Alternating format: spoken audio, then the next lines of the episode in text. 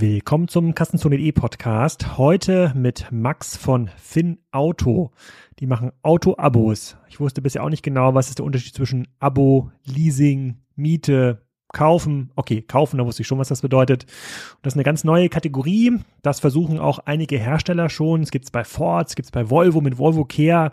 Die können das aber nicht so richtig gut. Und warum das so ein Anbieter wie Finn Auto besonders gut kann, warum die über 500 Millionen Venture Debt schon bekommen haben, um ihre Autos zu finanzieren, das erklärt Max gleich im Podcast. Und ich bin mir ziemlich sicher, dass der ein oder andere Leasing-Fahrzeugnutzer hier auch bald auf ein Auto-Abo umschwenkt. Viel Spaß!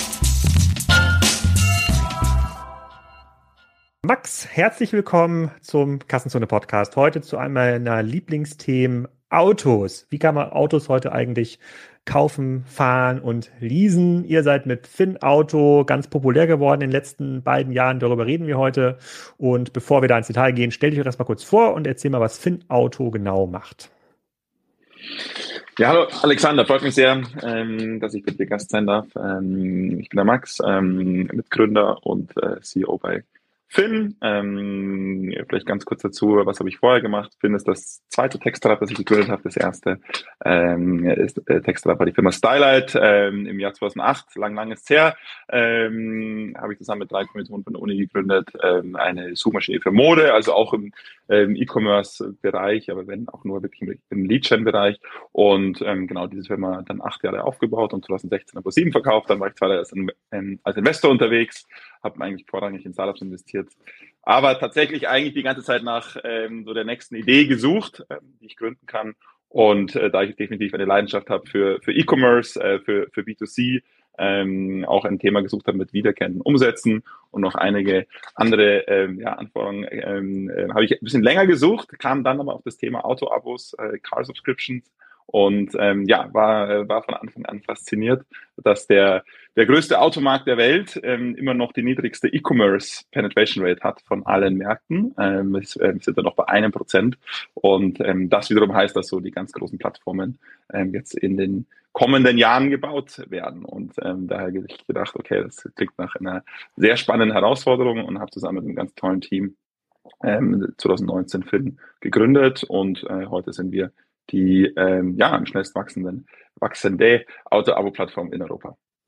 Auto-Abo-Plattform Auto Leasing Stylight kenne ich übrigens ähm, noch von meiner Zeit bei Otto 2009, 2010, als wir da mal so geguckt haben, was gibt's für neue E-Commerce-Geschäftsmodelle, da war Stylight auch auf der einen oder anderen Folie äh, dabei. Leadgen im Modebereich war ja auch noch nicht so populär zu der Zeit. Das war ja noch ein relativ hippes, äh, ähm, hippes, hippes Topic. Aber darum ähm, geht's nicht. Wir bleiben beim Thema Auto, ähm, Auto-Abo. Ähm, kannst du mal so ein bisschen dieses Leasing-Geschäft beschreiben? Die meisten Menschen in Deutschland besitzen ja ihr Auto. Die meisten mieten es ja äh, bisher nicht. Die kaufen es entweder neu oder kaufen sich ein Gebrauchtauto und wissen dann relativ genau, äh, wie das funktioniert. Unternehmen leasen natürlich Autos. Wir unterscheiden auch gleich, gleich beide Bereiche nochmal im ähm, Detail. Und wenn man den ähm, äh, Durchschnittsbürger fragt, würdest du ein Auto leasing leasen, dann gibt es immer so diese Vorurteile, nee, das ist ja mega teuer und wenn ich das zurückgebe, dann muss ich nochmal 5000 Euro extra zahlen für die ganzen Schäden. Das ist un, unberechenbar. Da zahle ich ja dann zwei Prozent vom Neuwert im, im Monat für die Gebühr, dann kaufe ich es mir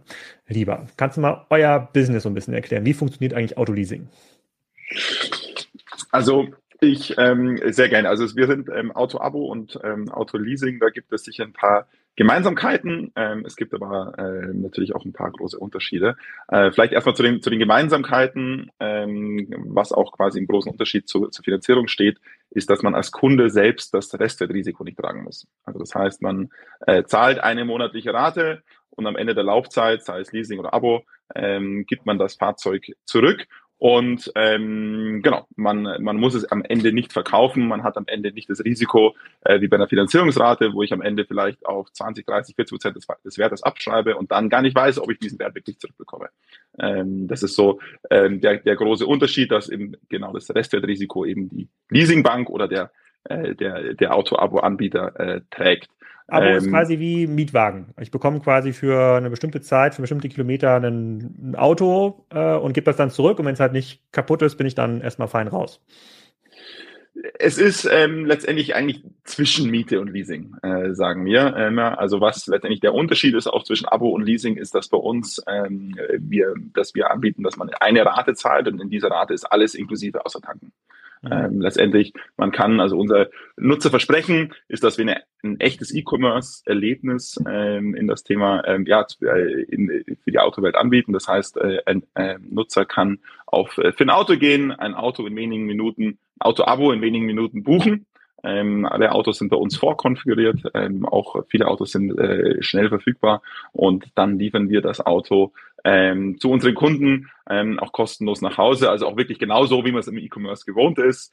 Ähm, und man zahlt dann eine Rate, bei der alles inklusive ist, außer Tanken und bei Leasing. Vielleicht hat es der ein oder andere schon mal gemacht. Äh, wenn man da zum Händler geht, dann muss man noch zur Bank, zur Versicherung, äh, zur Registrierungsstelle sich um alles kümmern. Wir haben irgendwann mal äh, eine Studie gelesen, wo man, wo von 25 Unterschriften äh, die Rede ist, sehr viel Papierkram.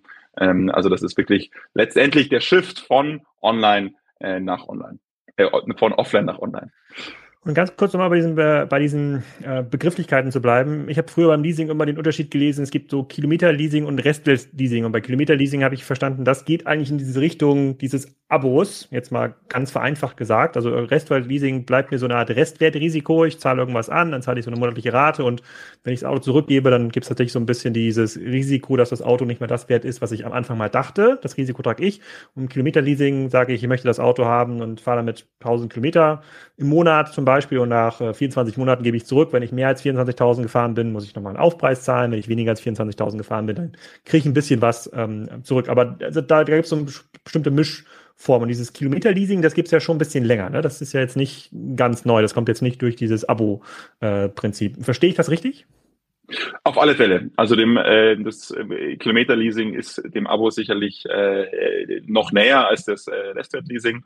Und was wir eben, wo wir uns eben unterscheiden, ist, dass bei uns in der Rate wirklich alles inklusive ist, außer Tanken. Das heißt insbesondere natürlich die Versicherung, aber auch ähm, ähm, ja, jegliche Werkstattbesuche, äh, die Registrierung, die Kfz-Steuer, äh, die GEZ, ähm, äh, lauter solche Themen ähm, sind bei uns in der Rate inklusive.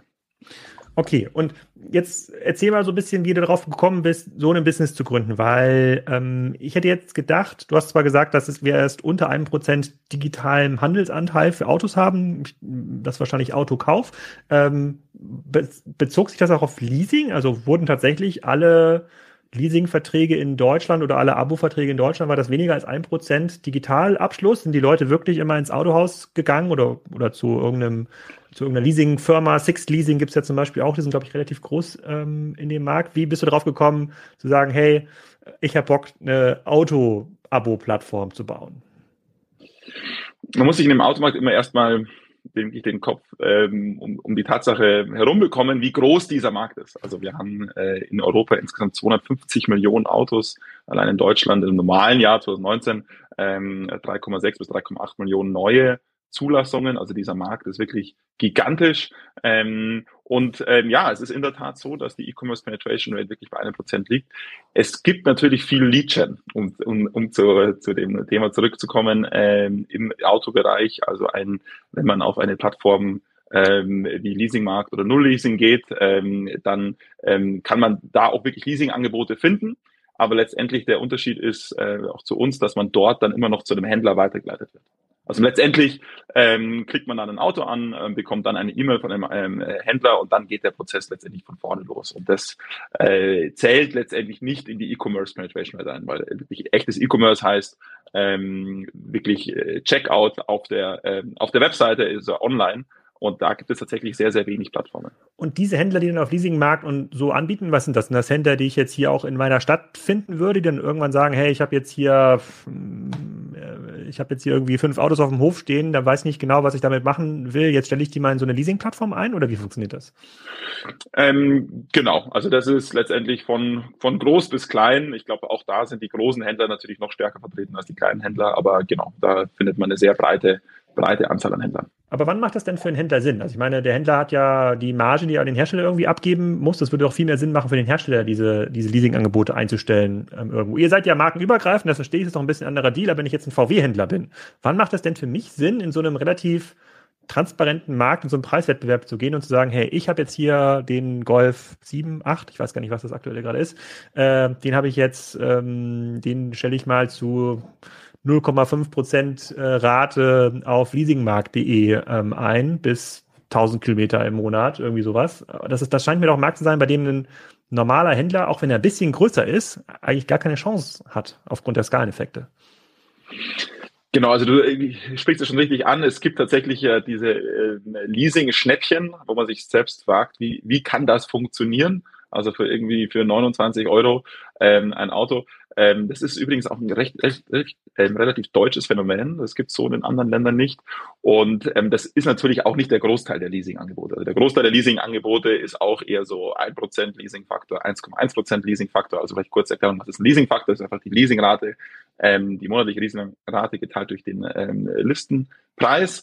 Ähm, und dann gibt's immer wieder diese, diese Schnäppchenangebote. Und das sind meistens, ähm, auch wie, wie üblich in anderen E-Commerce-Bereichen, wirklich ist das wahre Autos, ähm, die die Händler in dem Moment einfach, wo wirklich Druck drauf ist. Und der, dieser Druck, der kann aus unterschiedlichen Gründen kommen. Ähm, es gibt so relativ komplizierte Boni-Staffel zum Beispiel bei, bei Autohändlern, so dass man so einen ja, eine sprungfixe Provision bekommt, wenn man jetzt nochmal 100 Autos äh, mehr verkauft, dann bekommt man für die 900 Autos, die man vorher verkauft hat, auch nochmal einen Bonus. Und daher passieren dann so Verrücktheiten, dass man wirklich ähm, auf Leasingraten kommt, die ähm, sehr, sehr, sehr, sehr günstig sind.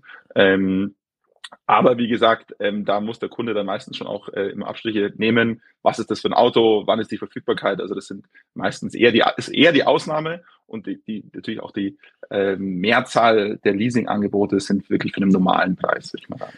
Ah, ah, das ist interessant, weil ich war in den letzten Jahren, war ich immer mal so ein bisschen zum Leasing-Preisvergleich auf der Plattform MyDeals unterwegs. Äh, die waren ja auch schon zu Gast im, äh, im Podcast und da hatte man dann im letzten Jahr das Gefühl, im vorletzten Jahr, ich glaube vor Corona das Gefühl, dass zum Beispiel Volvo diese Hybridfahrzeuge zum Schnäppchenpreis in den Markt drückt, um diesen Flottenverbrauch zu senken. Da konnte man irgendwie den Volvo XC90, das ist irgendwie so ein Auto, das kostet fast 100.000 Euro.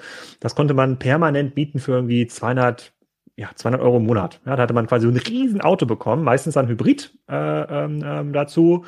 Ähm, ja, Verfügbarkeit und, und, Ausstattung konnte man sie jetzt gar nicht so dolle wählen. Man musste halt das nehmen, was irgendwie ähm, da war. Aber da habe ich schon das Gefühl, dass immer da, dass da mal viel weg äh, sozusagen abge, abgegeben wird. Und als ich das Phänomen beschrieben habe in dem, in dem Podcast mit dem ähm, CEO von Polestar, da war der auch fasziniert, meint, ja gut, bei den Preisen, da bringt es dann auch nichts bei Polestar direkt äh, zu, äh, zu kaufen oder zu bieten, da können sie nicht gegenhalten. Aber du sagst, das ist nur die Spitze des Eisbergs, das ist nicht der Normalfall. Also die normalen Leasing-Autos, die im Markt unterwegs sind, ähm, laufen alle so Raten irgendwie 0,8 bis 1,2 Leasing-Faktor.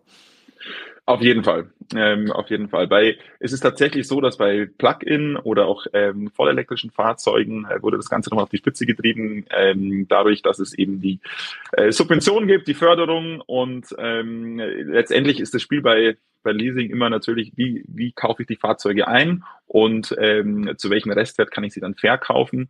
Ähm, und ähm, letztendlich ist das natürlich viel, auch irgendwo ein bisschen ein Blick in die Glaskugel.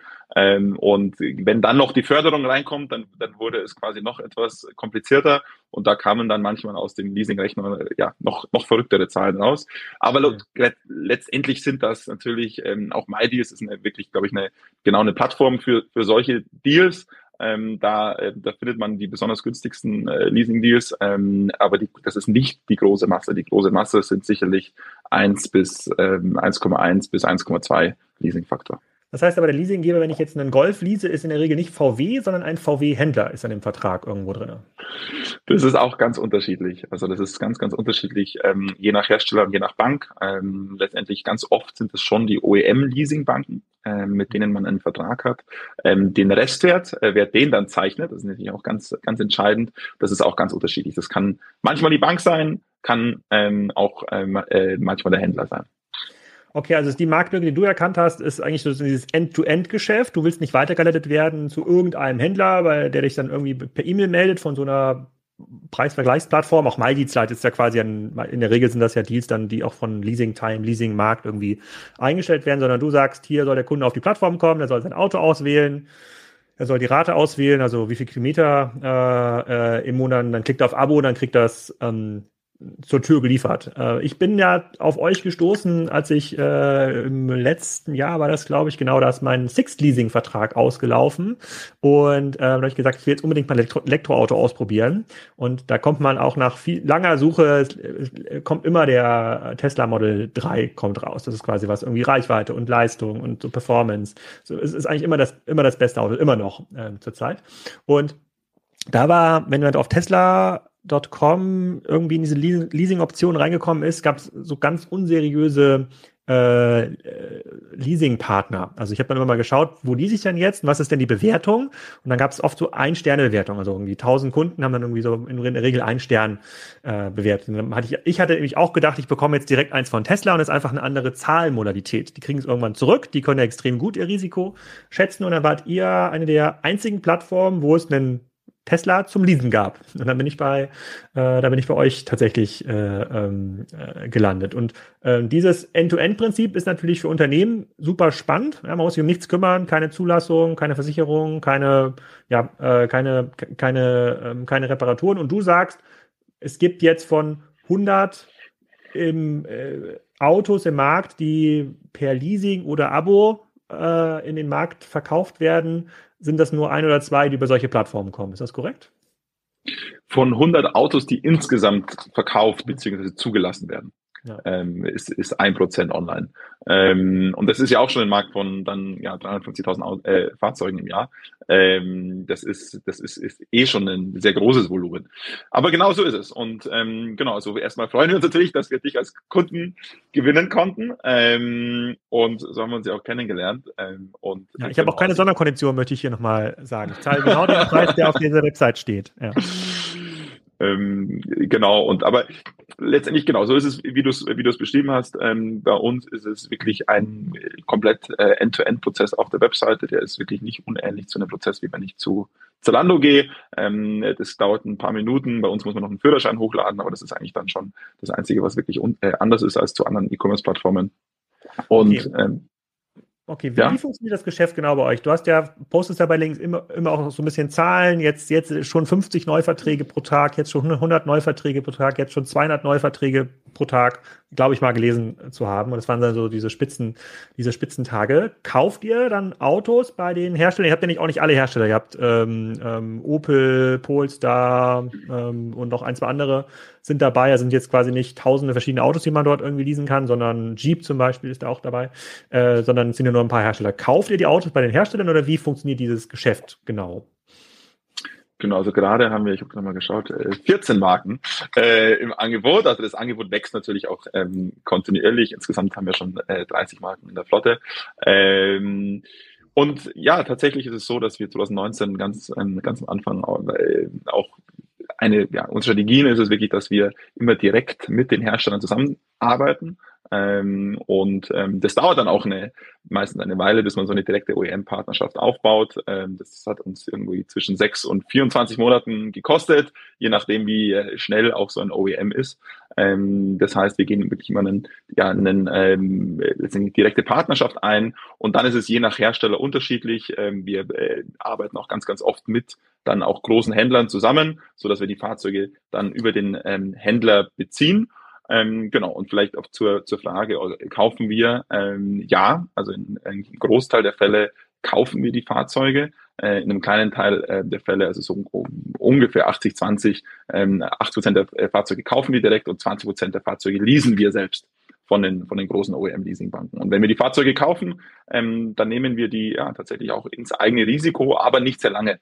Und das ist, glaube ich, auch ganz, ganz wichtig, ähm, äh, weil wir, sobald wir eigentlich die Fahrzeuge kaufen, uns auch schon sehr schnell nach einem äh, Partner umschauen, der uns dann die Fahrzeuge nach äh, circa einem Jahr wieder abnimmt.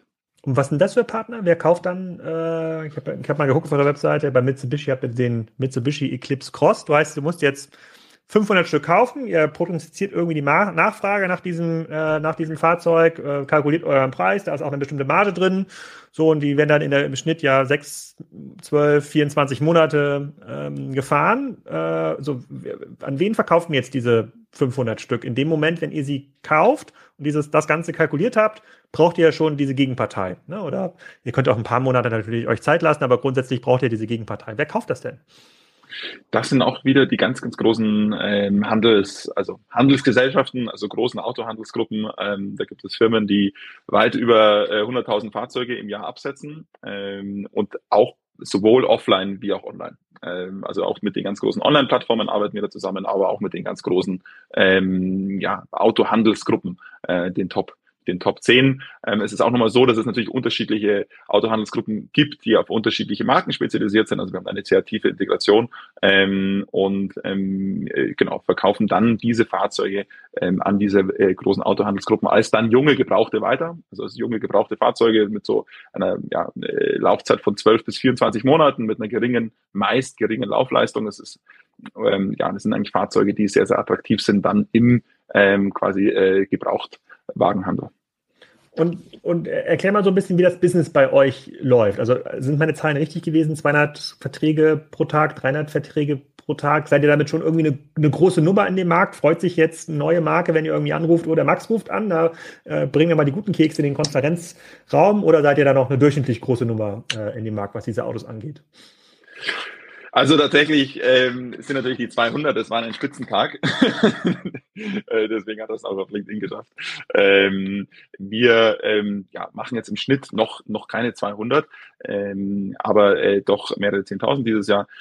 Letztendlich ja, es ist schon so, dass wir langsam also äh, in eine Größe, in einer Größe sind, die wirklich relevant wird für, für OEMs. Ähm, wir sind bei weitem noch nicht äh, bei manchen OEMs irgendwie in der Spitzengruppe, ähm, bei manchen kleineren OEMs schon. Also tatsächlich ist es aber so, dass wir die sich, glaube ich, schon freuen, wenn wir anrufen. Ähm, momentan ist natürlich die Zeit nicht, gerade nicht gerade leicht. Ähm, also es ist ja so, dass wir eine letztendlich eine Nachfrageplattform für, für Autos bauen ähm, in den äh, letztendlich äh, ein, zwei Jahren wo es das erste Mal seit 50 Jahren keine, kein, kein Nachfrageproblem gibt in der Autoindustrie. Ähm, daher freuen die sich momentan ein bisschen weniger äh, als normalerweise, aber ähm, äh, weil sie eben, weil natürlich momentan sehr viel, also sehr wenig noch Angebot im Markt ist, aber das wird sich jetzt das äh, auch schnell wieder drehen. Aber grundsätzlich, ähm, klar, freuen die sich natürlich schon, da wir ihnen anbieten, viele tausende Fahrzeuge äh, abzunehmen und auch wirklich sehr interessante Zielgruppen in die Fahrzeuge setzen. Mhm. Magst du noch ein bisschen was dazu sagen, wie diese äh, Nachfrageangebotsthematik aussieht? Ähm, du hast ja gerade schon gesagt, es gibt tatsächlich wenig Angebot, aber auf der Webseite sieht man jetzt ja schon ein paar Autos. Was heißt denn das, wenn du mit so einem mittelgroßen Hersteller wie Mitsubishi äh, redest? Haben die wirklich Probleme, Autos zu produzieren oder geht es da um ganz bestimmte Autos, die einen sehr, sehr hohen Elektronikanteil ähm, ähm, Anteil haben und dann werden die Preise dann wieder besser? Genau, also die Hersteller haben natürlich schon ganz gewaltige Probleme momentan, ähm, wirklich ihre Ziele äh, zu erreichen, ähm, also in der Produktion ähm, durch die Halbleiterkrise, die, die gibt es immer noch, die ist noch nicht ganz vorbei, ähm, aber letztendlich Hoffnung, also die Hoffnung ist, dass gegen Ende des Jahres äh, da auch wir alle Produktionen auf äh, ja, äh, in voller Kapazität fahren. Und deswegen ja, es ist tatsächlich so, dass die Hersteller momentan nicht so viele Autos produzieren, wie sie gerne produzieren würden. Gilt es auch für die Hersteller aus China? Es ist tatsächlich so, dass wir sehen, dass Hersteller aus Asien momentan schon ziemlich wieder auf Hochtouren laufen und europäische Hersteller dann noch nicht ganz auf der vollen Höhe sind, da die einfach wirklich einen besseren Zugang zu den ähm, Chips haben. Ähm, aber ich glaube, dass die Europäer da auch sehr schnell, äh, sehr schnell wieder aufholen. Hm. Okay, also das Modell hatte ich verstanden. Ihr kauft denen die Autos ab, ihr macht dann quasi eure sozusagen eure, eure Kalkulation äh, und äh, verdient damit auch Geld. Also ich gehe davon aus, dass ihr mit quasi mit jedem, äh, ja, verließen kann man nicht sagen, mit jedem Abo. Auto, mit jedem veraboteten Auto. Ja, abonnierten ihr, Auto. Mit jedem abonnierten Auto, stimmt. Mit jedem abonnierten Auto müsst ihr auch Geld verdienen. Das ist nicht wie bei Salando, dass man dann irgendwann in so einen Modus kommt, dass die Kundenakquisitionskosten so hoch sind, dass man im ersten äh, Deal gar kein Geld verdient, sondern jedes Abo ist für euch profitabel. Ist das korrekt? Auf jeden Fall. Äh, auf jeden Fall. Also jedes Abo ist profitabel und auch nach Abzug der Kundenakquisitionskosten sind wir auf, auf, dem, auf dem ersten Abo auch schon profitabel. Sehr gutes Stichwort. Kundenakquisitionskosten. Woher kommen denn eure Kunden? Sind das so gewerbliche Hanseln wie ich? Also ich, also bei mir ist das ja ein gewerbliches Leasing oder sind das private Kunden, die sich dann Autos abonnieren? Genau, also es ist so, dass ähm, 75 Prozent ähm, unseres Umsatzes kommt von privaten Kunden und 25 Prozent von, von gewerblichen Kunden. Ähm, vielleicht kurz, wer sind unsere privaten Kunden? Ähm, da denkt man manchmal so an den ähm, Young Professional Ende 20. Ähm, das ist aber tatsächlich gar nicht so, sondern wirklich unsere Kernzielgruppe äh, sind Familien äh, zwischen 30 und 40 Jahre alt. Wir nennen sie immer liebevoll äh, ehemalige Hipster, die jetzt von, ähm, in München wäre es die Max Vorstadt, jetzt rausgezogen sind nach Trudering ähm, und dann feststellen, oh, wir brauchen ein Auto, ähm, aber natürlich gewohnt sind, alles online äh, einzukaufen, ähm, sehr bequemen Checkout gewohnt sind, also eine hohe äh, Customer Experience und dann ja, ähm, online suchen nach einer Alternative und dann zu uns kommen. Also das heißt, ähm, äh, ja, mehr, denn, äh, mehr als 55 äh, Prozent unserer Kunden sind wirklich zwischen 30 und 40 Jahre alt, aber wir haben auch Kunden, die sind 21 und wir haben der, unser ältester Kunde ist 79. Also es ist auch wirklich letztendlich eine sehr, sehr breite Zielgruppe. Ähm, und warum machen, erzähl mir nochmal, warum machen die Hersteller das nicht selber? Ich, hab, ich kann mich erinnern, dass irgendwie Volvo, Volvo Care, hat nicht Volvo so ein Angebot, wo sie es auch so end-to-end -End selber machen, weil es macht doch total Sinn für die Hersteller, weil die, die Leute haben doch meistens so einen, so ein Marken-Fable. Äh, ja, die wollen doch, die wollen dann, keine Ahnung, den Mitsubishi, den Nissan, den Tesla, was auch immer, die wollen halt einen bestimmten Autotyp haben. Das ist doch nicht so wie beim Modehandel, dass die auf eure Webseite gehen und sich durch verschiedene Kategorien klicken, Farbe, Form, äh, Leistung, sondern die wissen doch in der Regel schon vorher, was sie eigentlich wollen. Das ist eigentlich ein perfekter Markt für die Hersteller, dass sie es eigentlich selber machen. Warum machen die das nicht? Oder gibt, oder vielleicht machen sie es doch, nur kenne ich die Angebote nicht. Also wir gehen ganz stark davon aus, dass in Zukunft ähm, alle OEMs ihre eigenen ähm, äh, Abo-Angebote ähm, auch anbieten werden. Äh, meine persönliche These ist, dass auch Tesla auch hier der Vorreiter ist. Also wenn man sich die Webseite von Tesla anschaut, dann ist die ja schon sehr E-Commerce optimiert. Äh, ein knackiger Checkout, äh, dann drei äh, Bezahlmethoden heute, Leasing, Finanzierung, Kauf. Ähm, und wir gehen ganz stark davon aus, ähm, dass eben auch Tesla in Zukunft neben Leasing, Finanzierung, Kauf auch Abo, Subscription also anbieten wird. Ähm, und wir gehen davon aus, dass alle OEMs diesem Beispiel folgen. Äh, wir sind da auch schon mit mehreren Herstellern im, äh, im, im Gespräch, beziehungsweise ähm, ja, im sehr fortgeschrittenen Gespräch, dass wir letztendlich dann auch der Partner werden für, äh, für dieses Hersteller-Abo. Ähm, man kann sich vorstellen, das ist wie eine Checkout-Integration, also es ist wie eine äh, Bezahlmethode, wie ein Klarna für, für Auto-Abos, wo wir in die Website der Hersteller integriert werden. Ähm, so, das ist so das eine, der eine Teil und das ist auch ein bisschen wie bei anderen äh, E-Commerce-Verticals, wie bei, bei Fashion. Nike verkauft ja auch ihre eigenen Schuhe auf Nike.com, aber sie sind natürlich auch sehr präsent auf anderen, wenn auch wenigen großen Multi-Brand-Plattformen. Und das erwarten wir, wir natürlich auch, ähm, dass es das auch in, in, in der Autowelt passiert, ähm, dass es wenige sehr große ähm, Multi-Brand-Plattformen geben wird für, für Auto-Abos und ja, und davon wollen wir natürlich eine, eine der großen Plattformen werden. Ah, interessant. Ich habe vorher noch nie darüber nachgedacht. Also klar, es gab natürlich schon viel digitales Inventar für Autos, ne? mobile.de und Co. Aber es stimmt, das sind alles am Ende Lead-Gen-Prinzipien äh, äh, gewesen. Es war nie vertikal integriert. Es, war, es gab nie diesen Checkout, es gab diesen Service. Ich verstehe auch, warum ein Auto-OEM mit euch kooperieren will, weil er will natürlich nicht diesen ganzen nervenden Kram haben wie Callcenter, Auslieferung der Autos, sozusagen Rücknahme, äh, sozusagen Service, äh, Winterreifenwechsel, das habe ich zum Beispiel mit euch ja auch einmal gemacht. Ihr müsst euch ja darum kümmern, dass es irgendeine Werkstatt gibt, die den, die, die Reifen bekommt, dass die richtigen da sind, dass es einen Termin gibt, äh, ähm, dass die dann auch zurückkommen ans Lager. Das macht auf jeden Fall, ähm, das macht auf jeden Fall Sinn. Aber ist es denn gerade so, dass du in einem Markt bist bei, naja, sozusagen der, ich will jetzt nicht sagen bequem ist, aber wo es eigentlich jetzt mehr Nachfrage nach solchen ähm, Abo-Prinzipien gibt und ihr jetzt eine der ganz, ganz wenigen seid, äh, die das bedienen können und dadurch gar nicht so hohe Kundenakquisitionskosten habt? Oder ist es schon ein sehr wettbewerbsintensiver Markt, weil ihr diese Leasingraten doch sehr eng rechnen müsst und dann der Unterschied zwischen 0,9 und 1 ist wahrscheinlich bei euch in der Bilanz dann doch äh, ganz erheblich? Genau, also wir, letztlich, als wir gestartet sind Ende 2019, ähm, da sind wir mit äh, äh, drei ähm, Opel-Fahrzeugen äh, gestartet und also wirklich nur drei, drei, drei Fahrzeuge auf der Webseite ähm, und das haben wir wirklich gedacht. Also es war so ein typisches MVP, wo man sich wirklich ein bisschen dafür fast schon geschämt hat. Ähm, wir sind trotzdem live gegangen und ähm, was wir wirklich seit Ende 2019 gesehen haben, ist, dass die Nachfrage nach dem Modell riesig ist. Also tatsächlich so, ähm, das ist ein relativ einfach, wie du schon richtig gesagt hast, es gibt da eigentlich gar nicht so viel Wettbewerb. Man hat zwar immer wieder von Autoabos gehört, wenn man da wirklich online schaut, so viel gibt es da nicht.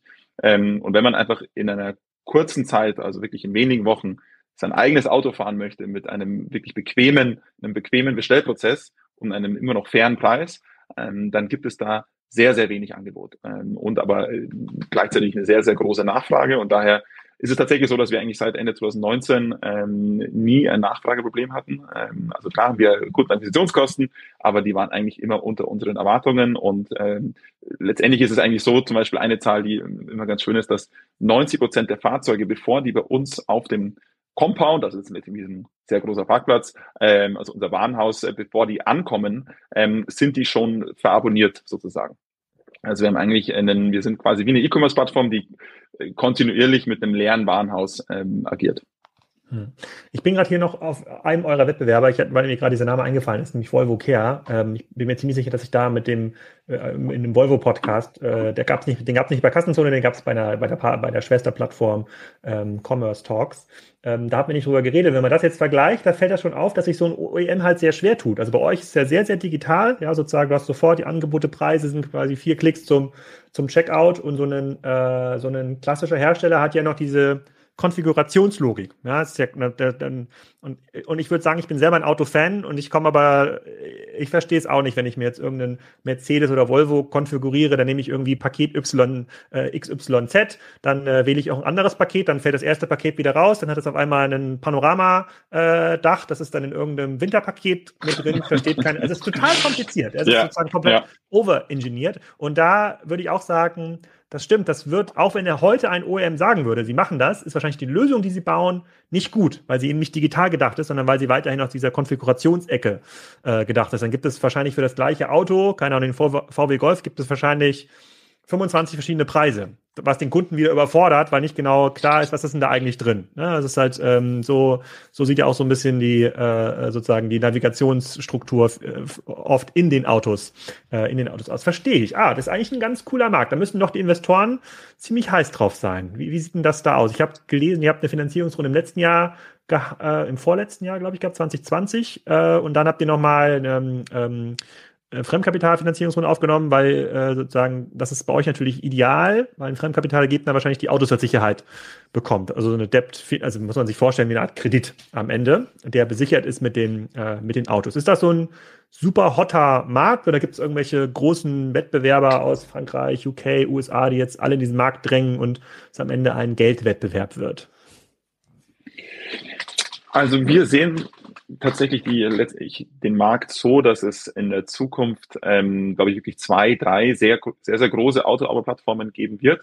Ähm, und vermutlich nicht so viele. Also es vermutlich wird nicht, wird nicht wie bei den, wie bei den E-Scootern oder bei, bei, bei Food Delivery, dass es da jetzt 20 Plattformen gibt, weil die Einstiegshürden tatsächlich relativ hoch sind. Das musste ich dann auch ehrlicherweise selbst erst schmerzhaft äh, feststellen, als ich, als wir schon angefangen haben. Ähm, dass es natürlich zum Beispiel einfach die, diese, der Aufbau der, der OEM-Partnerschaften sehr, sehr lange dauert. Ähm, wir haben und auch wirklich erstmal die, die, die richtigen Leute bedarf. Also wir haben bei uns Kollegen, die 20, 30 Jahre lang in der Branche sind, ähm, von, von ähm, zum Beispiel von äh, anderen Mietwagenfirmen, ähm, kamen, zu uns kamen, die wirklich die Kontakte hatten, dann diese, ähm, dann wirklich dann diese Partnerschaften aufgebaut haben. Und trotzdem hat es sehr, sehr lange gedauert. Und es ist auch so, dass OEMs, wenn sie mal mit einem Partner zusammenarbeiten, dann ähm, ja, dann, dann, wenn man einmal den Vertrag hat, der ist sehr, sehr viel wert, weil letztendlich ein OEM wird jetzt nicht mit zehn unterschiedlichen Plattformen zusammenarbeiten. Da sind die OEMs meistens aus unserer Erfahrung mhm gar nicht so sehr interessiert, sondern die wollen lieber wenige sehr starke Partner haben. Ähm, die zweite Einstiegshürde, du hast es schon genannt, äh, ist die Fremdkapitalfinanzierung. Ähm, letztendlich, wenn man sich überlegt, 20.000 Autos ähm, sind, da sind äh, tatsächlich die, äh, ist die 500 Millionen ähm, Fremdkapitallinie, die wir letztes Jahr aufgenommen haben, ähm, dann auch schon wieder voll. Also es sind wirklich, es ist ein Spiel mit sehr, sehr großen Zahlen. Ähm, Aber Moment, Moment, da würde doch quasi jeder Fremdkapitalgeber sagen, äh, die sind ja auch professionell, die Autos sind besichert, ihr habt jetzt quasi schon die ersten Kohorten gezeigt, dass ihr das auch wieder zurückzahlen könnt, weil die dann weiterverkauft werden, du sagen, erste 500 Millionen voll, hier, nimm nochmal zwei Milliarden. Geld ist ja äh, im Überfluss vorhanden. Also ich kann dir sagen, die ersten, diese Linie ähm, ähm, als Startup im zweiten Jahr, das war ein sehr, sehr großer Kampf, den äh, mein Co-Geschäftsführer, der, äh, der auch Max heißt und der CFO und ich äh, kämpfen mussten und unser gesamtes Team. Also das ist, äh, wir haben uns da, haben, äh, haben da sehr, sehr viele Türklinken geputzt. Ähm, um äh, diese ähm, äh, ABS, also Asset-Backed Securities, ähm, Finanzierungslinie auf die Beine zu stellen. Also das war, das war alles andere als einfach. Und äh, ja, es gibt viel Geld, aber dennoch Fremdkapital an Startups ist, glaube ich, immer noch ein Thema, was. Aber jetzt ist doch einfach, oder? Ist. Jetzt muss doch voll einfach sein. Jetzt habt ihr es ja schon nachgewiesen. Jetzt wird es einfacher. Jetzt wird es einfacher vermutlich, genau. Also die äh, letztendlich die erste ABS-Linie ist da sicherlich die schwerste. Jetzt zum Beispiel, wir sind äh, jetzt auch in den USA gestartet. Äh, da haben wir jetzt auch eine 200 Millionen Euro ABS-Linie. Die ist noch nicht geclosed, deswegen haben sie auch noch nicht äh, verkündet, aber das sind wir kurz davor. Ähm, das ging tatsächlich deutlich schneller. Und in der Zukunft, ja, genau, erwarten wir uns, dass es, dass es deutlich leichter wird. Aber dennoch ist es, ähm, ist das schon wirklich Financial Engineering. Ähm, und ähm, das ist re ja, relativ komplex und die erste war definitiv sehr, sehr schwierig. Nur letztendlich, daher sind wir auch ähm, ja, relativ entspannt, was einfach neue Plattformen und viel Wettbewerb ähm, angeht, äh, weil ich immer weiß, okay, die müssen auch durch dieses, durch dieses Tal der Tränen sozusagen. Und ähm, äh, das, weil, und da, da ja, sind wir da relativ entspannt. Okay, verstehe ich. Und die, ähm, äh, ähm, also das kann ich, das kann ich gut verstehen, aber es wird einfacher, äh, es wird einfacher nach, nach, nach, nach vorne. Ähm, Kannst du mal ein bisschen erklären, wie sieht denn euer Team aus? Also normalerweise hätte man wäre beim E-Commerce-Business davon ausgegangen oder bei einem Online-Business davon ausgegangen, die meisten müssen sich um die Plattform kümmern. Wenn ich mir jetzt so überlege, wie euer Business konfiguriert ist, habt ihr wahrscheinlich auch eine ordentliche, in Anführungsstrichen, Einkaufsabteilung. Die muss sich ja die Autos aussuchen. Das ist jetzt ja nicht random, was ihr dort von Opel oder von Mitsubishi oder von Tesla bekommt, sondern ihr macht euch ja auch Gedanken, was läuft am Markt. Dann braucht ihr auch eine relativ große Serviceabteilung, weil ja, ihr habt ja mehrfach Kontakt mit dem Kunden, es kann was kaputt gehen im Auto, es gibt vielleicht irgendwelche Fragen zum sozusagen zum Thema Reichweite oder Kilometerausbau, dann habt ihr das ganze Thema Service, also ähm, Werkstätten, Winterreifenwechsel. In einem klassischen E-Commerce-Unternehmen hätte man 50 Prozent des Tech-Teams würden eigentlich an der Webseite äh, bauen oder 50 Prozent des Teams würden sich um diese Online-Experience kümmern. Wie sieht denn das bei euch aus? Wie viele Leute seid ihr und worum kümmern die sich im Detail? Genau, wir sind jetzt knapp äh, 200 Leute oder werden vermutlich jetzt ähm, auch ähm, ja, diese Marke relativ schnell knacken. Wir haben äh, sieben Departments ähm, es geht los mit, äh, wir nennen das User Acquisition. Äh, das ist das äh, vermutlich da, wo letztlich ein Großteil der Leute sitzen, die normalerweise in einem, äh, in einem zum Beispiel in Lead äh, letztendlich E-Commerce äh, Startup arbeiten würden. Das heißt, das ist alles ähm, Product und Marketing. Also wir haben generell eine sehr missionsbasierte Organisationsdesign. Das heißt zum Beispiel alle unsere Software Engineers, ähm, die sitzen nicht zentral, sondern die sitzen ähm, verteilt über alle unsere Departments hinweg und sitzen wirklich zusammen mit den äh, Business-Kollegen ähm, wirklich sprichwörtlich nebeneinander oder in einem Slack-Channel äh, und arbeiten dann gemeinsam an, äh, weiß ich, vorher definierten Zielen. Ähm, also geht wirklich los mit User Acquisition, machen die Webseite, die Apps, äh, alles Marketing, aber auch Customer Sales, also zum Beispiel alle ähm, ja, Customer Relationship Management äh, Prozesse. Dann das zweite Department sind B2B, darüber haben wir noch gar nicht gesprochen, 25% genau des Umsatzes ist B2B. Da haben wir nochmal ein eigenes Department dafür, wo natürlich auch klassisch B2B Sales, B2B Customer Success, aber auch Product und äh, im, im Product Team sitzt, um wirklich auch ganz spezifisch für B2B äh, Features zu bauen. Dann geht es weiter mit Operations. Die bringen letztendlich äh, Demand und Supply zusammen. Ähm, vielleicht da ganz kurz, wir sind tatsächlich komplette, eine, eine Digitalfirma sozusagen. Wir haben keine eigenen Compounds, wir haben ähm, keine, wir stellen keine eigenen Fahrer an, sondern wir integrieren über 200 Service-Partner in unsere Technologiefirma, äh, in, äh, Technologieplattform ähm, und, und steuern quasi ähm, alle physischen Prozesse nur und haben aber selber kein eigenes Warenhaus oder so. Und dann geht es noch weiter mit Einkauf, äh, Finanzierung, äh, People und Engineering. Also es ist tatsächlich schon ein relativ breites äh, und komplexes Thema. Du hast gerade Gewerbe gesagt. Wenn jetzt so ein klassischer Flottenmanager bei einem mittelgroßen Betrieb, der dazu zuständig ist, sich um die Fahrzeuge zu kümmern, das können auch teilweise dann kleinere LKWs sein oder sowas, aber oft sind es dann auch diese ähm, ähm, Leasing-Autos, die dann ab mittlerer Führungsebene ausgegeben werden der hat ja in der Regel so eins, zwei Marken, mit denen er halt gerne arbeitet. Oft ist es VW und Audi, wenn das so irgendwie Mittelständler sind in, in Deutschland und kümmert sich um diese ganzen Leasing-Details. Wie reagiert denn, wenn, wie reagiert der, wenn euer Sales-Team da anruft und sagt, hey, äh, Jochen, äh, du hast bisher immer aufwendig deine Leasingverträge ähm, verhandelt, aber wir haben ja was viel Besseres ähm, für dich. Wir haben ja so ein Abo, so eine Abo-Plattform. Wie sieht denn das aus?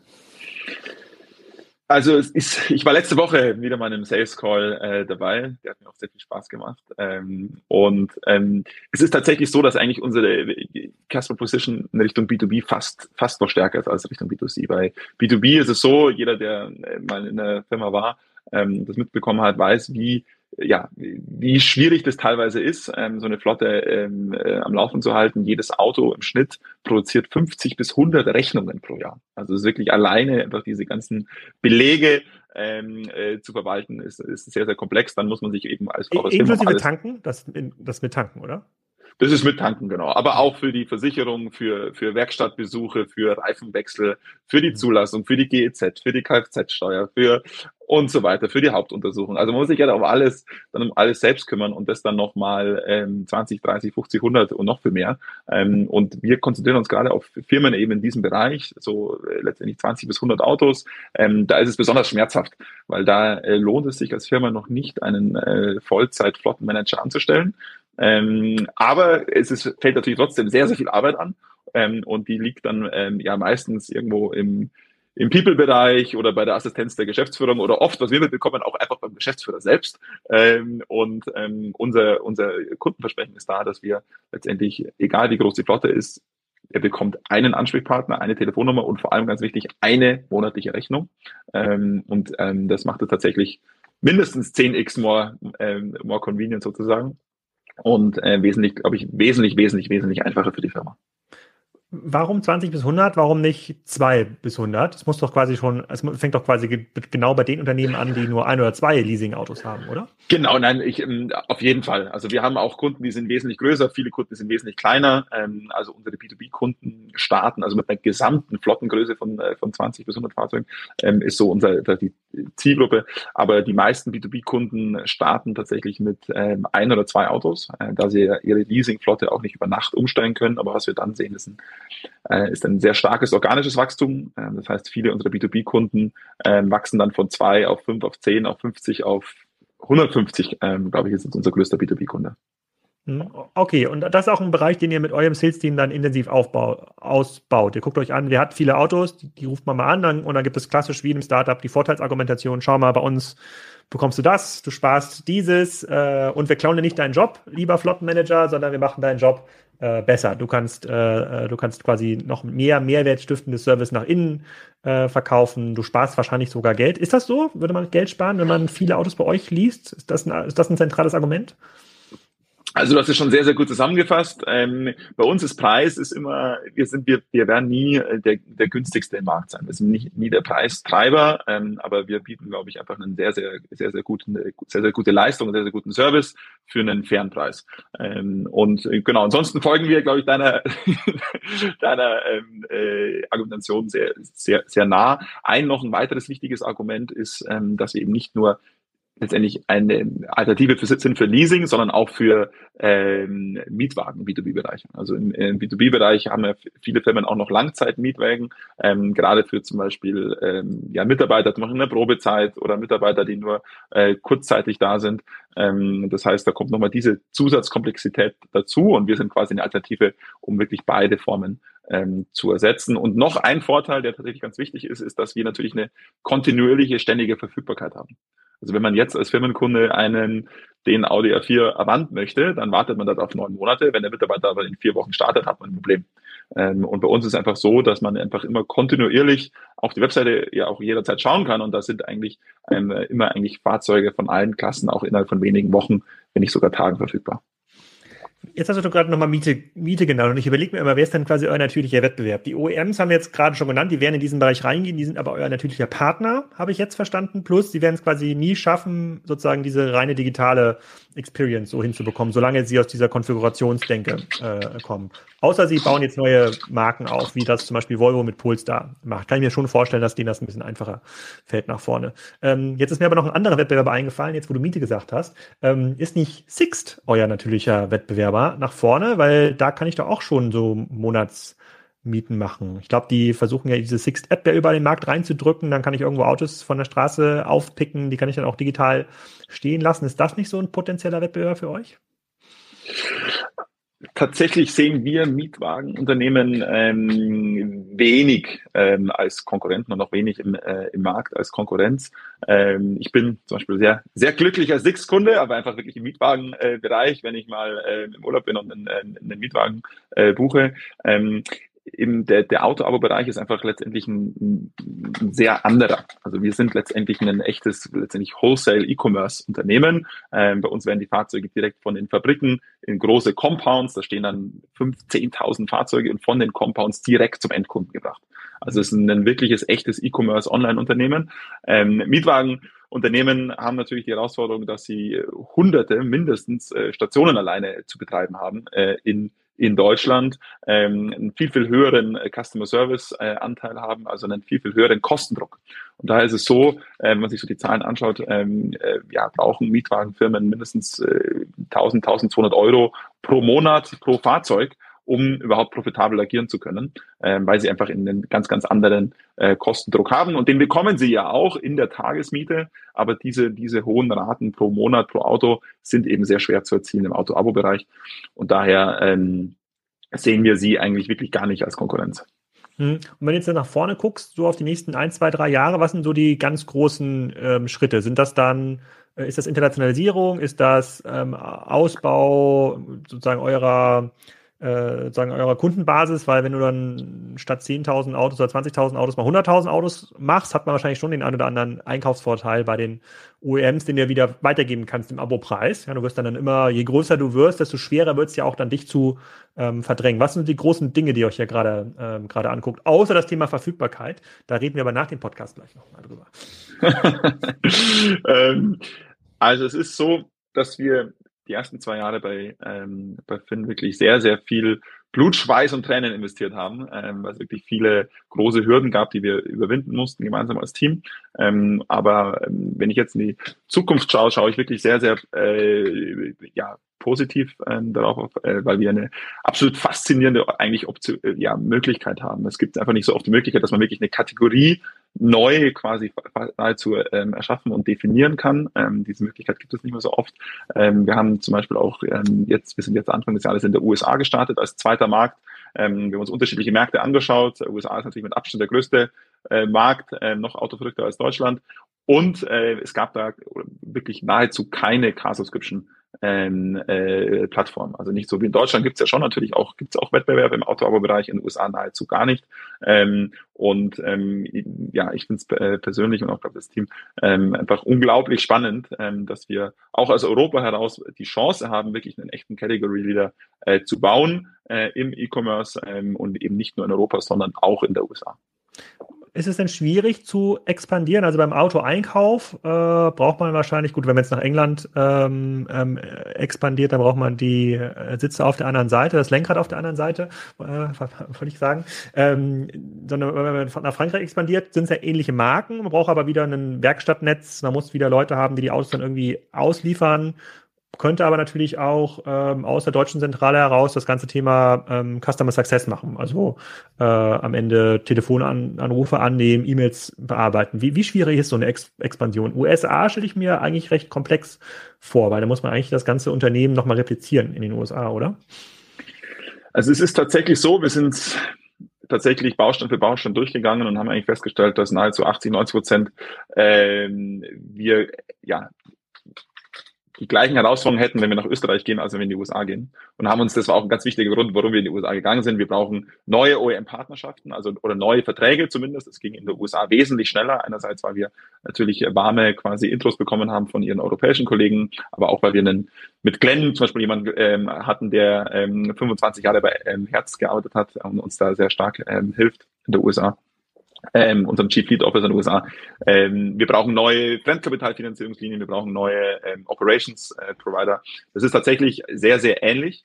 Ähm, das Schöne in den USA ist es aber, wenn man mal diese OEM-Partnerschaften hat und wenn man mal diese Fremdkapitalfinanzierungslinien hat, dann kann man die über die gesamte USA hinaus äh, skalieren. Und daher haben wir uns auch entschieden, ah. zuerst in die USA zu gehen, ähm, weil da wirklich, man hat dann nochmal ein paar Unterschiede, äh, Regulatorik, ähm, äh, letztendlich State by State, aber das ist machbar. Also es ist machbar. Ähm, die großen Herausforderungen, OEM-Partnerschaften und Fremdkapitalfinanzierung ist aber skalierbar. Und es ist natürlich auch wieder mal ein schönes Beispiel, warum dann auch wir in die USA gegangen sind, weil wir da natürlich dann nochmal ganz anders und schneller skalieren können. Und wir haben sehr oft gesehen, dass ähm, dann auch immer oft die amerikanischen Firmen im Online-Bereich sozusagen gewinnen und die größten Plattformen bauen, weil sie halt einfach diese äh, positive Spirale dann haben, ähm, dass sie noch einen Ticken schneller wachsen können, dann einen Ticken mehr äh, Eigenkapital einsammeln können, dann wieder einen Ticken schneller wachsen können und so weiter.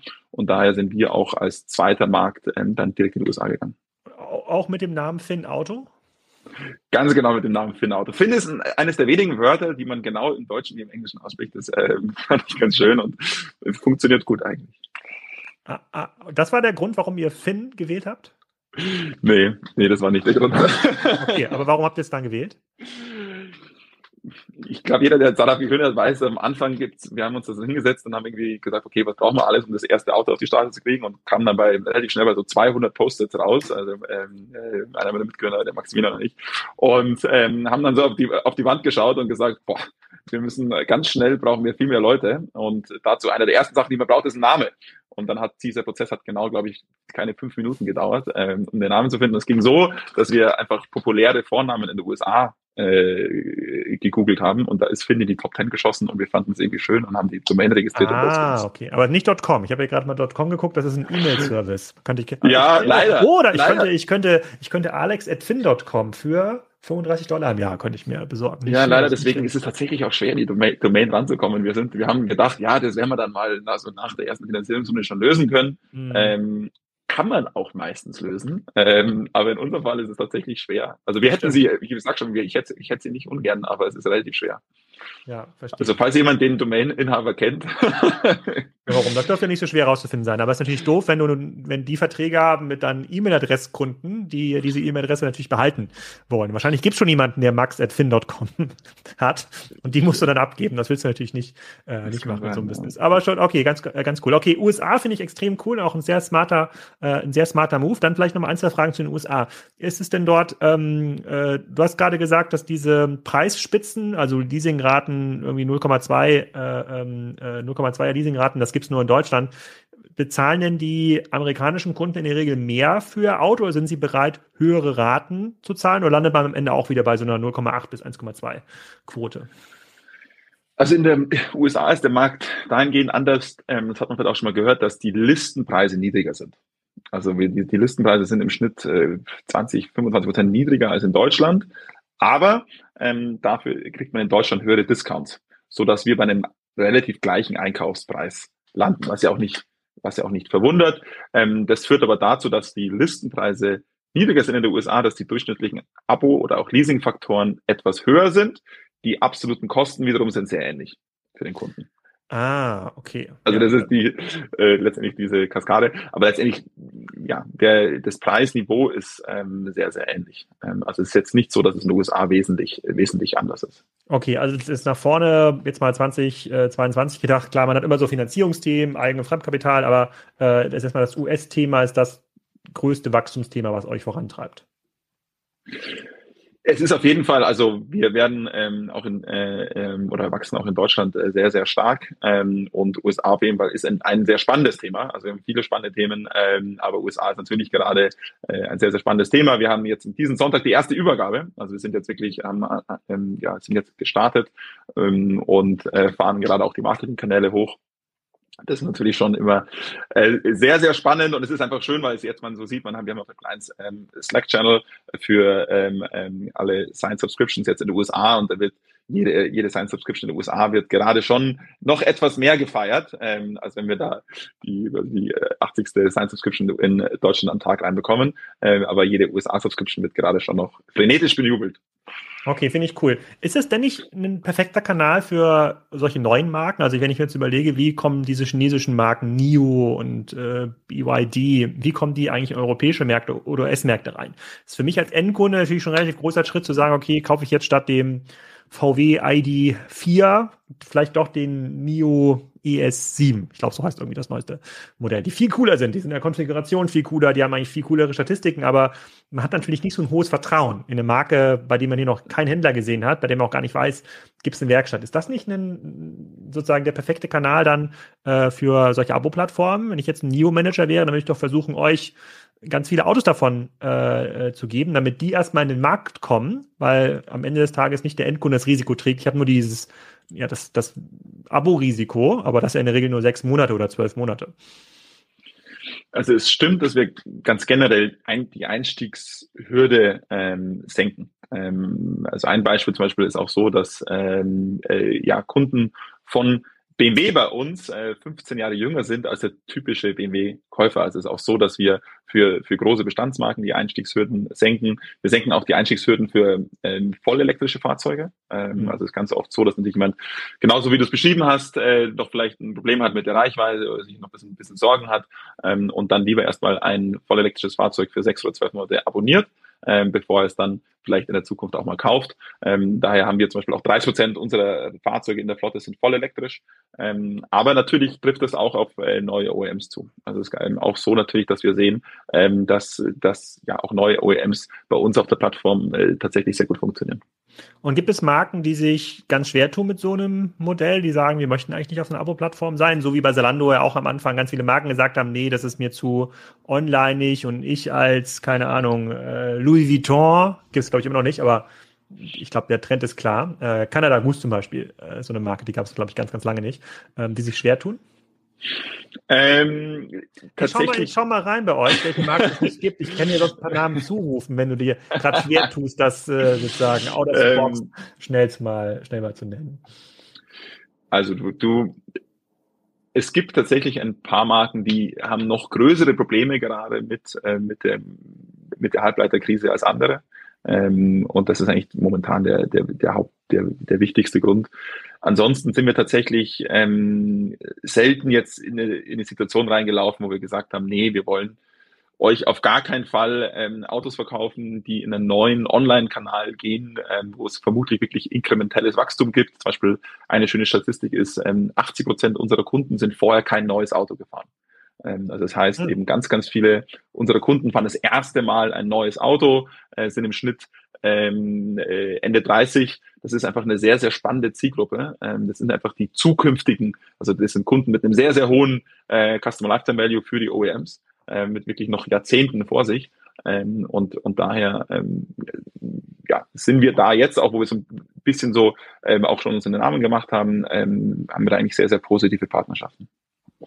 Okay, aber es gibt jetzt niemanden, der es kategorisch ausschließt, der sagt, wir wollen das alles selber äh, äh machen. Also ich würde es dir sagen, wenn es so wäre, aber es ist tatsächlich, es ist tatsächlich nicht so. Ähm, und ähm, es ist aber auch wirklich wichtig, dass wir, wir sind sehr, sehr proaktiv und, ähm, zum Beispiel was zum Beispiel den Preis angeht, wir würden jetzt nie eben auf ähm, hier, wenn, wenn man bei uns irgendwo äh, vielleicht doch mal ein paar Fahrzeuge zu viel ähm, auf dem Compound stehen, mal den Leasingfaktor mal kurz ins, äh, ins Unermessliche drücken, ähm, sondern wir sind da wirklich sehr, sehr vorsichtig. Deswegen siehst du auch bei uns keine Streichpreise oder keine Discounts, weil wir wirklich gerade natürlich das Thema Preis ähm, ist natürlich etwas, was sehr, sehr sensibel ist für OEMs und das können wir auch gut verstehen. Mhm. Okay, verstehe ich. US-Geschäft, äh, äh dann sozusagen neue OEMs dazu. Ähm, was wächst denn bei euch schneller, beziehungsweise was, was beschleunigt das Wachstum schneller, wenn ihr mehr Automodelle einer bestimmten Marke ins Programm nimmt? Bei Mitsubishi habe ich es ja gerade angeklickt, da ist jetzt nur ein Modell, wie hieß das noch? Mitsubishi Eclipse Cross, ich weiß nicht, was das ist, aber es scheint so eine Art Tiguan zu sein. Ähm, lohnt es sich quasi mehr Mitsubishi-Modelle zu haben oder lohnt es sich mehr Marken noch dazu zu nehmen?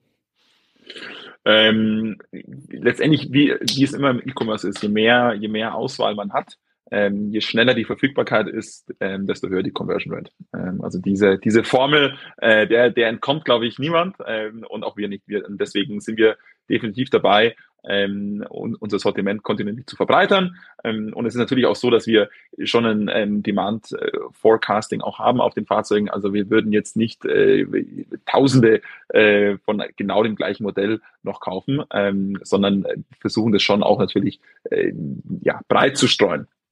Hm. Okay, das, das, kann ich ganz gut verstehen, weil wenn ich auf eure Webseite gehe und das mache ich schon häufiger mal zu gucken, was gibt es da Neues, wie entwickeln sich äh, ähm, auch Preise, hat man schon das Gefühl, pro Markt gibt es immer so ein Modell, manchmal gibt es irgendwie zwei äh, äh, zwei Modelle und die sind dann auch, und das unterscheidet euch zu anderen äh, Plattformen, das finde ich extrem gut. Man sieht ja quasi nicht alle Modelle, die ihr grundsätzlich anbietet, sondern nur die, die verfügbar sind oder wo ihr eine Prognose habt, die gibt es irgendwie in, äh, in vier Wochen. Das heißt, du hast ja auch gesagt, es gibt eigentlich 30 Marken, jetzt sehe ich aber gerade nur 14 und jetzt gibt es vielleicht, Tesla gibt es vielleicht gerade gar nicht. Wenn es kein Tesla-Angebot ist, fliegt die Marke genau. quasi auch raus. Wenn es den BMW X5 nicht gibt, dann gibt es dieses Angebot, äh, äh ja. dieses Angebot auch nicht. Ähm, macht das, also Warum macht ihr das? Weil äh, äh, mir haben zum Beispiel Freunde schon zurückgemeldet, die, ich, die mich gefragt haben, wo ich denn das, äh, den Test, wollte ich denn den Tesla äh, geleast. Ähm, jetzt habe ich ein anderes Auto von euch, aber wo ich, wo ich einen Tesla geleast hatte, ähm, die sind auf die Seite gegangen und meinen, es gibt gar kein Tesla bei Finn Auto, weil es gerade kein Angebot gab. Und dieser Logik folgend, ja. die haben die dann verstanden, aha, bietet ihr gar nicht mehr an. Dann meinte ich, doch, das kommt bestimmt bald wieder rein.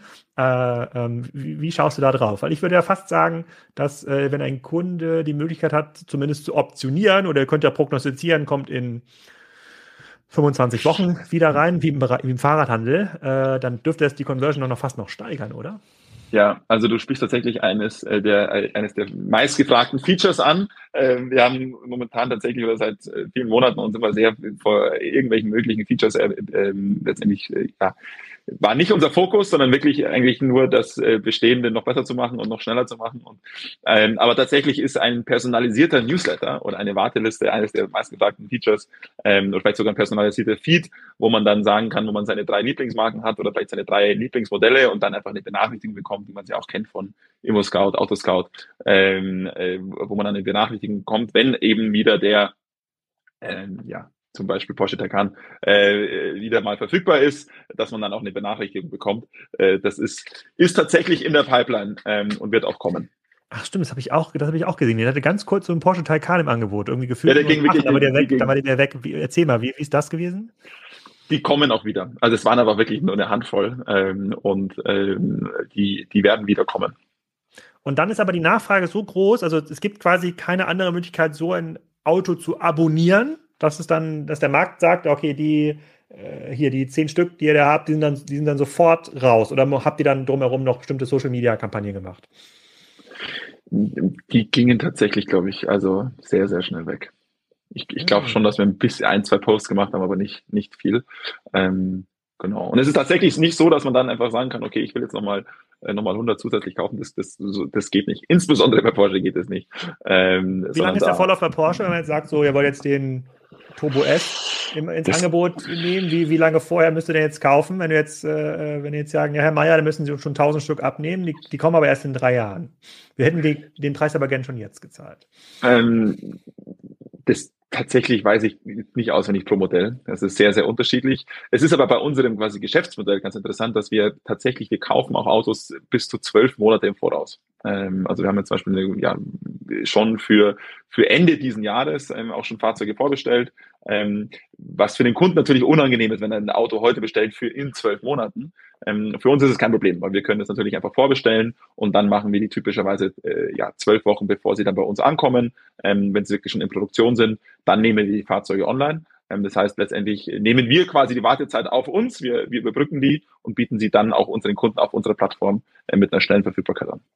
Hm. Ja, schon ganz, äh, schon ganz cool. Also für alle, die schon mal gewerblich ein Auto äh, geleast haben und wir haben das auch schon hinter uns. Ich, äh, äh wir äh, bei, bei Spriker hatten wir auch schon andere Autos quasi klassisch geleast. Der Vertragsaufwand, der dahinter steht, dann mit den Leasingbanken, der ist schon enorm. Das und Abo-Prinzip ähm, tatsächlich ganz, ganz spannend. Also ich habe jetzt den Unterschied verstanden zwischen Restwertleasing, Kilometerleasing, Miete, ähm, Abo. Ich habe auch den Unterschied verstanden zwischen äh, Privat und Gewerbe. Ich habe jetzt auch verstanden, warum er in die USA äh, äh, geht. Da würde ich mal damit rechnen, dass doch der ein oder andere, der in diesem Kapitalmarkt unterwegs ist, sagt so, eigentlich das ist ein ganz, ganz geiles Modell, müssen wir auch mal machen oder wir müssen mal mit dem Max reden, vielleicht kann man sich da äh, beteiligen. Erstmal herzlichen Glückwunsch, feines Näschen für ein gutes, äh, für ein gutes ähm, Geschäftsmodell. Als Kunde kann ich dir natürlich immer jederzeit äh, direktes Feedback, äh, direktes Feedback äh, ähm, geben und dann freue ich mich, wenn es dann äh, weitergeht und neue Marken ins Angebot ähm, auf, ähm, aufnimmt und wahrscheinlich auch weitere Features mit aufnimmt auf der Webseite, noch kürzere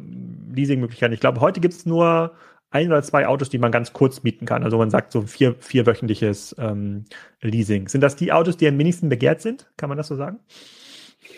Also wir versuchen, also erstmal vielen, vielen Dank äh, für die netten Worte. Ähm, ähm, und es ist tatsächlich so, dass wir versuchen, eigentlich für alle Fahrzeuge eigentlich immer drei ähm, Laufzeiten anzubieten, ein Monat, sechs Monate und zwölf Monate.